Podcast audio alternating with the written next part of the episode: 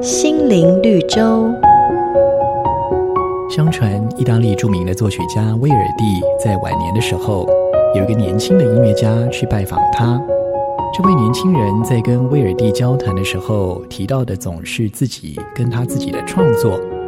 威尔第只是静静的聆听，等到这个年轻人说完了，威尔第才语重心长地跟他说：“当我十八岁的时候。”我认为我是最伟大的音乐家，所以我总是弹我自己。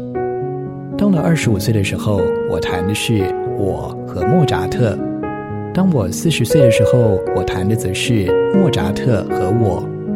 不过如今我只弹莫扎特了。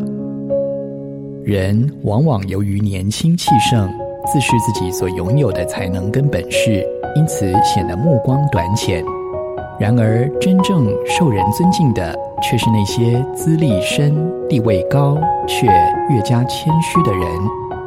圣经教导我们，个人看别人比自己强，而确实有许多经验告诉我们，谦卑并不会使你失去尊严，反倒会让别人更加的敬重你。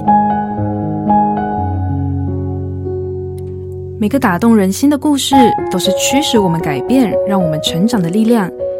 如果你喜欢我们的节目，请帮我们分享给你的朋友，也别忘了按下订阅，避免错过之后精彩的内容。